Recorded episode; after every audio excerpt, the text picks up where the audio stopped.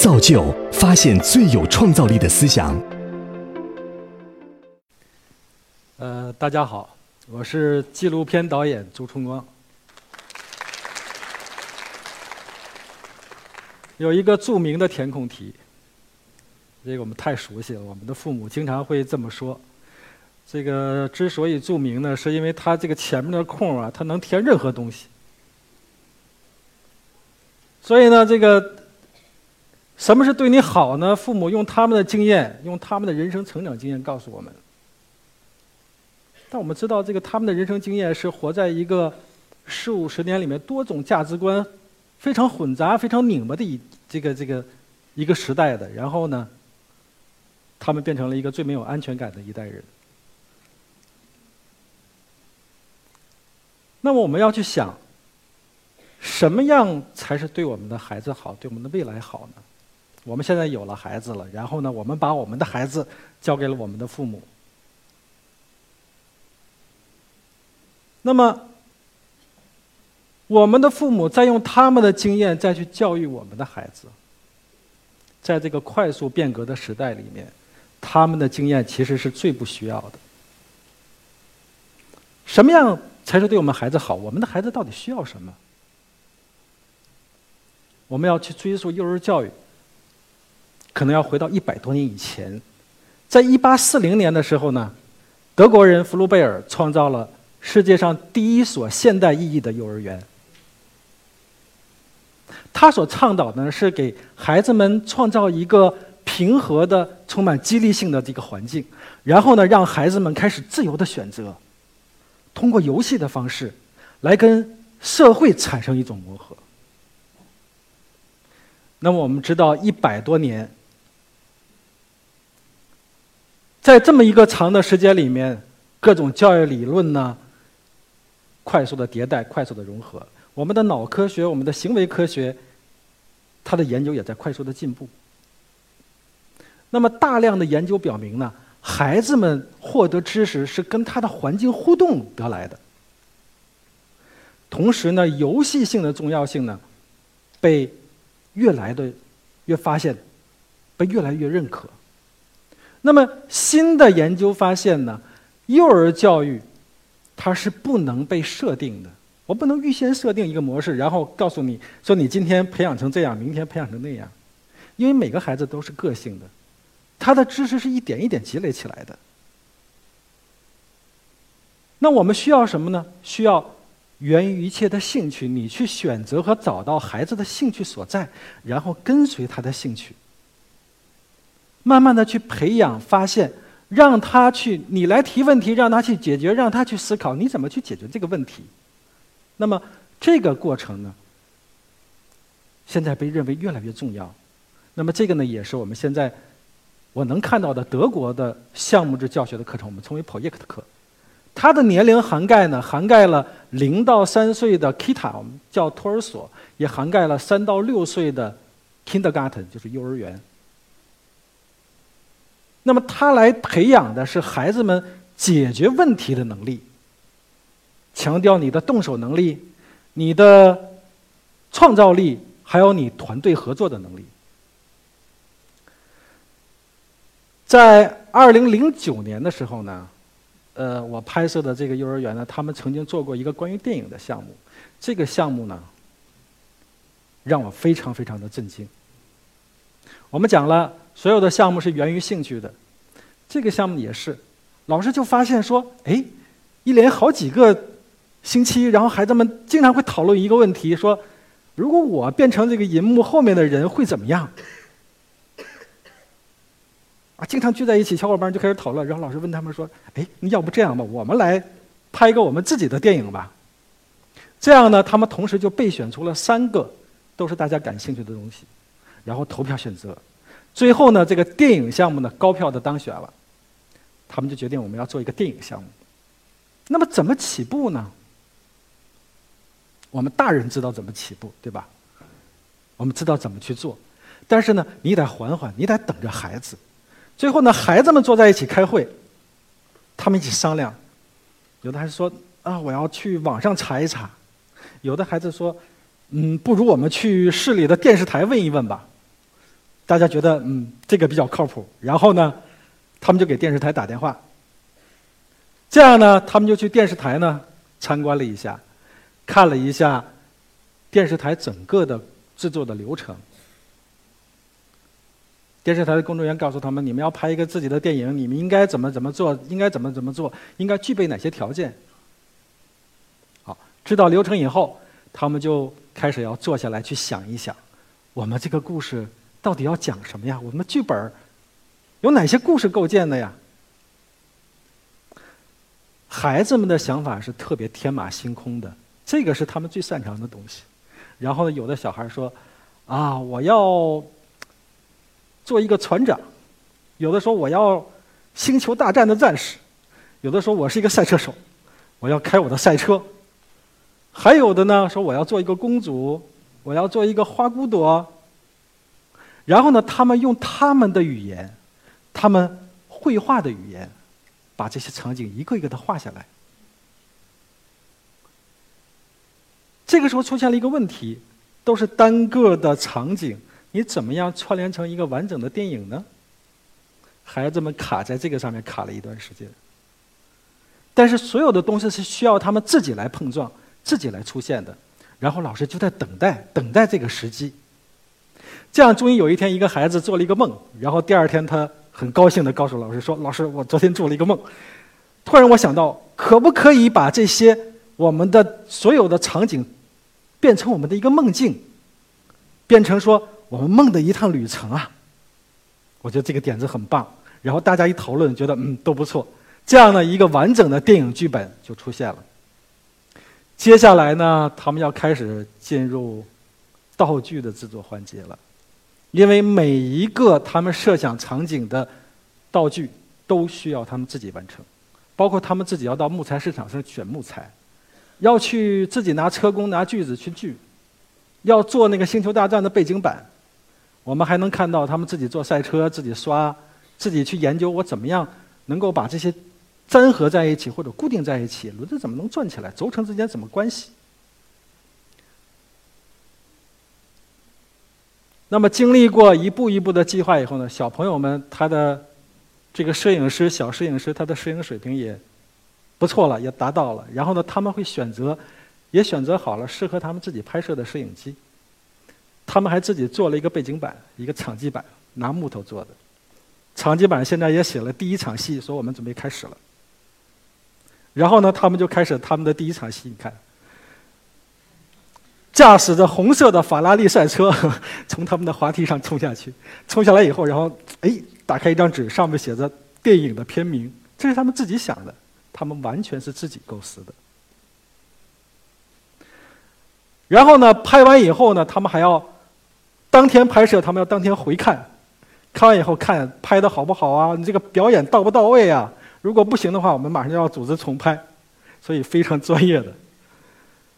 然后我们看到他一个场景一个场景的开始拍摄了，拍了《星球大战》的，拍了蜜蜂和花朵，还拍了法拉利赛车，拍了公主，还拍了阿波罗登月。但是呢，下一个故事开始的时候，他们遇到了个困难。有一个小朋友啊，他想说：“我要扮演开着救护车的急救医生，但是呢，我希望能用真的救护车。”这样显得更真实。然后呢，他们就给医院打电话。医院说：“呃，你们拍摄会影响到我们医院的正常的这个救治啊。”说这个恐怕不行。呃，我得跟我的同事商量一下，然后呢，我看看有没有其他办法能帮到你们。这样放下电话以后，小朋友们很焦虑，他们焦急的等待，生怕这个场景完不成。然后呢，电话回过来说：“呃，你们不用来医院。如果空闲的话呢，我们会把救护车开到你们幼儿园，提供给你们拍摄。”这个剧照上呢你能看到这个小演员他笑的有多高兴啊，多开心。这个场景也就是全剧最难的一个场景呢，这么完成了。然后呢，小朋友们一起参与了后期剪辑，整个的项目经历了六个月的时间。他们自己导演、自己编剧、自己主演、自己制作道具、自己呢选择音乐，到最后一个十三分钟的大电影就这么完成了。那么接下来呢？老师就问说：“你们准备把这个电影怎么处理呀？”小妹儿说：“那当然，我要找这个全市最好的这个电影院去播放了。”然后他们再拿起电话，再去联系电影院。电影院非常非常的配合，非常高兴，说：“我们会安排电影院空闲的时间给你们做一个独特的首映式。”哦，孩子们高兴坏了。然后他们开始自己做海报。准备邀请他们的父母，连着他们的七大姑八大姨，赶紧过来看我们的电影。这样他们一统计，大概有一百三十多位家长要来参与。这个时候，一个新的点子出现了：既然有这么多的家长要来，我们干嘛不卖我们的爆米花给他们？这样我们就有了我们第一笔的电影基金了。哦，这真是一个绝妙的点子。所以呢，我们能看到。他们赶紧去买了一大袋子的爆米花，然后分装起来，然后呢高价卖给了他们的父母。然后呢，我们能看到这个电影院里面人手一杯，他们父母人手一杯高价的爆米花，然后看得津津有味。电影开场，我想这个电影的震撼程度一定不亚于任何一部好莱坞大片。电影放映完以后呢，这些孩子被集体的请上了台。去谈他们的创作感受。同时呢，每一个制作者呢，获颁了一个奖牌，上面写着：“这是我的第一部电影。”我尽可能详尽的去讲了这么一个故事，因为最后呢，最后的发展呢，是这些小伙伴们啊，利用他们的电影基金，同时父母又给他们赞助了一部分费用，他们到了慕尼黑。去真正参观了一个电影公司正在制作的大电影。我为什么去举举这样的例子呢？我们从这个项目里面能看到，一个项目它怎么开始的，它是怎么结束的，看到老师在其中怎么样的去引导，然后家庭和社会是怎么样的在包容、在支持他们，然后呢，又看到孩子们是怎么样的绽放他们的个性，怎么样的去。挑战一个一个的不可能，去把这些问题解决。在这个项目里面，我们能看到孩子的个性被充分的绽放，特别有才华的导演、编剧，特别有才华的表演演员和道具制作，还有特别特别有才华的进行电影商业运作的天才。我觉得，所以这是一个非常非常成功的案例。那么，通过这样的项目教学，他们能收获的东西已经完全不一样了。我们看到，他们是基由自己的兴趣开始出发，然后呢，不被其他任何的别人的价值观所左右，他们培养自己的一种能力，一种解决问题的能力。同时呢，他们相信，我只要努力，我就能实现我的梦想，这样一种自信。这样的东西已经深深的根植在他们的血液里，已经在他们的潜意识里。所以，他们即便以后不从事电影，他们做任何事情，他们都会成功。所以，要问我们的孩子到底需要什么？要问什么才是对我们的孩子好？我觉得大家记住这四点：去引导孩子，去保护孩子这些能力，这个才是。那么我们知道，幼儿教育它是三位一体的，家长的、社会的和幼儿园的，它是密不可分的。他同时都在努力，在培养一个孩子。社会作为培养孩子的容器，幼儿园变成一个催化剂，那家长呢变成了幼儿教育的主体。所以我就特别感兴趣，我就在想。当时有个强烈的想法，我一边拍一边在想，我说能不能把这些德国老师园长请到中国来，我们来试一下。我们来看看我们做这样的项目教学会遇到什么问题，会遇到什么情况。这样呢，在今年八月份的时候呢，我把这些园长老师请到了中国，我们做了一个为期一周的一个试验，做项目制教学。然后呢，我把这个全程呢也拍摄下来了。其中呢有很多点都觉得很有意思，但是其中有一个点让我印象非常深刻。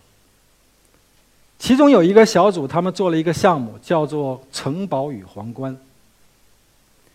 最后呢，结束的时候呢，这个项目项目课程结束，那么他们要做一个整个的产品展示，他们决定每个人做一个皇冠。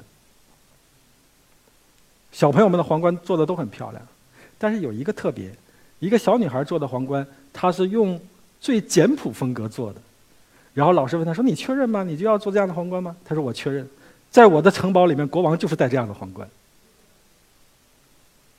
戏剧性的一幕出现是在后面，当家长来接孩子的时候，家长看到说：“你这做的是什么呀？太难看了，因为那样的皇冠摆在一堆华丽的皇冠，这个里面会非常显眼。”然后老师呢就打圆场说。哎，其实做的也不错，也挺好的。然后我们后来呢，我们又询问了德国老师的意见，说你觉得怎么样？德国老师说，这些孩子做的皇冠都很漂亮，都很好，但是让他们印象最深刻的，就是这个。那么为什么呢？我们认知为什么会有这么大的差异呢？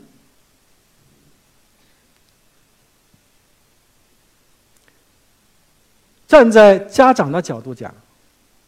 家长认为你做的皇冠太 low 了，我怎么有脸跟其他的家长比呢？站在幼儿园老师的观点去讲呢，你做的虽然不好，但是我总要鼓励你呀。但是如果我们站在未来，我们站在这个孩子整个的生命线上去看，我们能发现什么呢？我们能看到什么呢？我们能看到一个无比闪光的原点，这个原点如果不被成人抹杀的话，会照耀他整个生命。为什么呢？这个孩子他有自己独特的审美，他有自己的原则，并且他非常坚持自己的原则，不为别人的价值观念所左右。所以，这样才是我们创作力的核心，我们创造力的核心，才是我们最需要去保护的孩子的才能。我们提到创造力，现在很实行这个。那么创造力是什么呢？创造力它更在乎的、更关注的是你思考问题、你去处理问题的一种方式。它是在一个你形成原创性过程的一个经历里面。小朋友做游戏也好，也是从这个经历里面去获得创造力。